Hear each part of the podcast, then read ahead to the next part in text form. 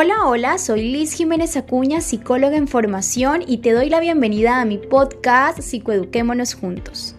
En este nuevo episodio estaremos hablando sobre salud mental en términos generales. Se hace muy relevante porque muchas veces en ocasiones podemos ver afectada nuestra salud mental, bien sea por procesos más internos propios de nosotros, como nuestros esquemas de pensamientos, aquellas acciones que emitimos basadas en esos esquemas de pensamiento, o por ejemplo con esos rasgos de personalidad que son propios, nuestro carácter, nuestro temperamento, que muchas veces nos hacen vulnerables para adquirir enfermedades a nivel de salud mental.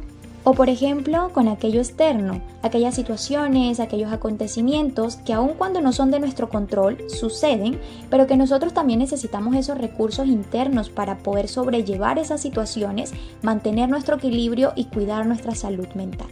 Ahora, allí donde nos encontramos, me gustaría invitarlos un poco a la reflexión. Podrían preguntarse qué consideran ustedes. ¿Será que mente y cuerpo están conectados? ¿O son procesos totalmente aislados? O por ejemplo, ¿podría existir realmente un estado de salud o un bienestar si alguna de estas dos, salud física o salud mental, están deterioradas? En este orden de ideas, hablemos entonces acerca de la salud. En primer lugar, es importante saber que nuestro estado de salud y nuestro estado de bienestar no solamente dependen de ese estado físico u orgánico, que nosotros, por ejemplo, a nivel de nuestro cuerpo nos sentamos bien, nos sentamos aliviados, no tengamos ninguna enfermedad física. Porque realmente, según la Organización Mundial de la Salud, contamos específicamente con un estado de salud cuando hay un estado de bienestar completo. Y ese estado de bienestar completo indica que nuestra parte física, nuestra esfera mental y nuestra esfera social están bien, están equilibradas y gozamos de ambas.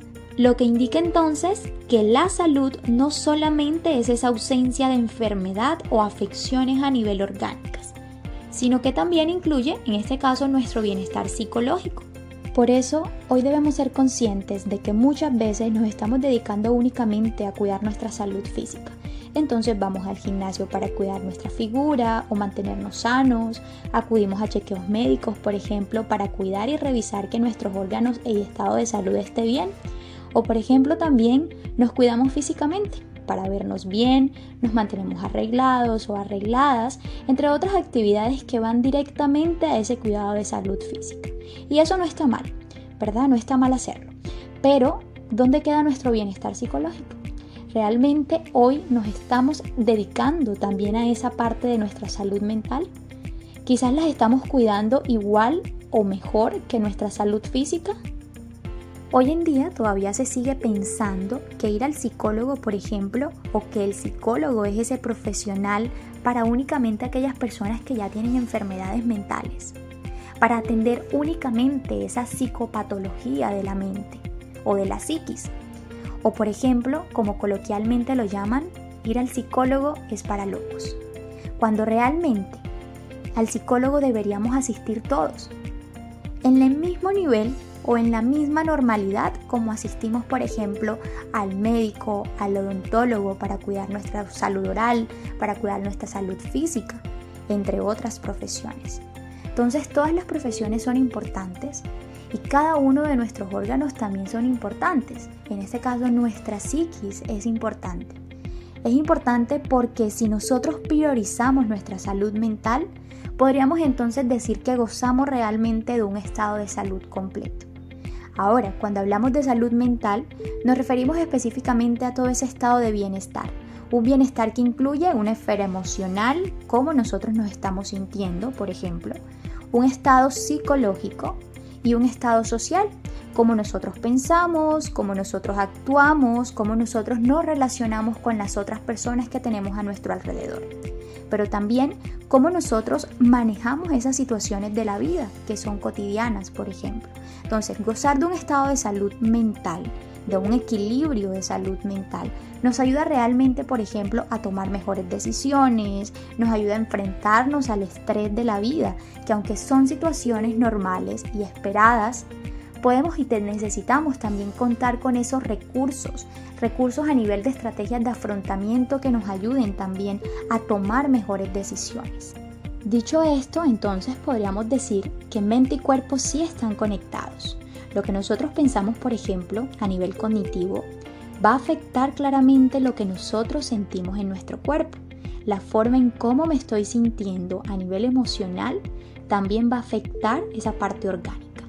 Por ello, es importante que, por ejemplo, en situaciones contemos con recursos, contemos con estrategias, con habilidades de afrontamiento, porque muchas veces las enfermedades físicas para sanar requieren también de un, de un nivel emocional, de un nivel a nivel psicológico estable, porque si por ejemplo nosotros no tenemos esas capacidades de afrontamiento, si de pronto no tenemos ese equilibrio a nivel de salud mental, cómo afrontamos las situaciones, por ejemplo, cuando tenemos actitud negativa ante esas situaciones, difícilmente podríamos recuperarnos de esa enfermedad física satisfactoriamente.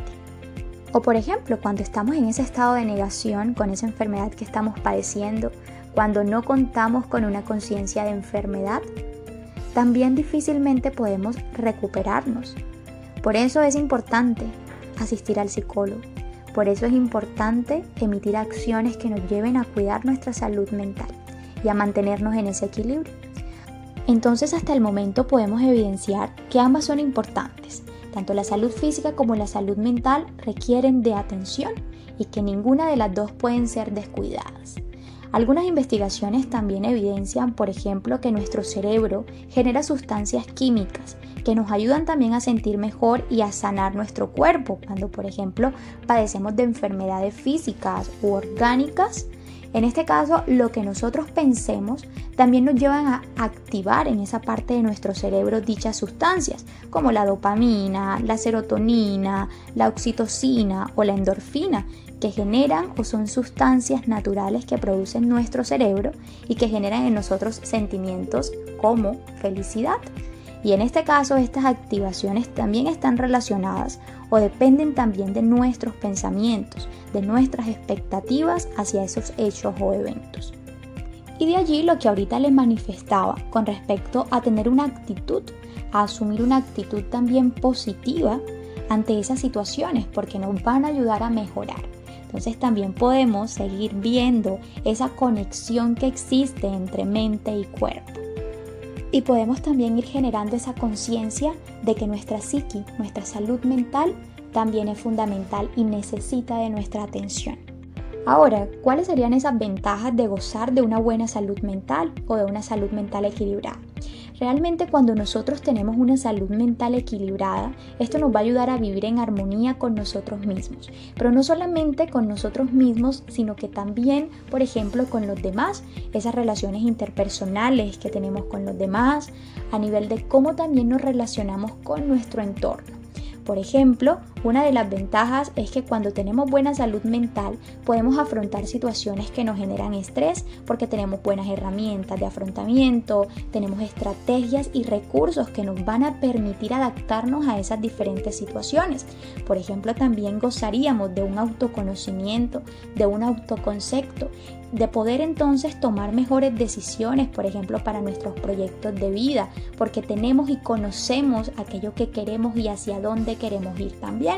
Por ejemplo, nuestra autoestima se vería también reforzada y a partir de nuestra autoestima también nos relacionaríamos con los demás. Entonces podemos mantener relaciones interpersonales sanas, relaciones interpersonales también no solamente lo que las otras personas me puedan brindar, sino lo que yo también le pueda brindar sanamente hablando a esa otra persona.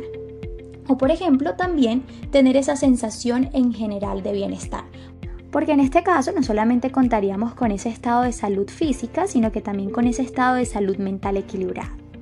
Por último, hablemos entonces o mencionemos algunos ejercicios o actividades que nos van a ayudar realmente a mantener en nuestra vida cotidiana un equilibrio con nuestra salud mental. En este caso, hablaremos primero de la alimentación. Realmente es muy importante mantener hábitos alimenticios, comer sano, porque también nos va a mantener en ese estado de bienestar no solamente con nuestro cuerpo a nivel orgánico, sino que también a nivel de salud mental. Asimismo, podrían hacer ejercicios.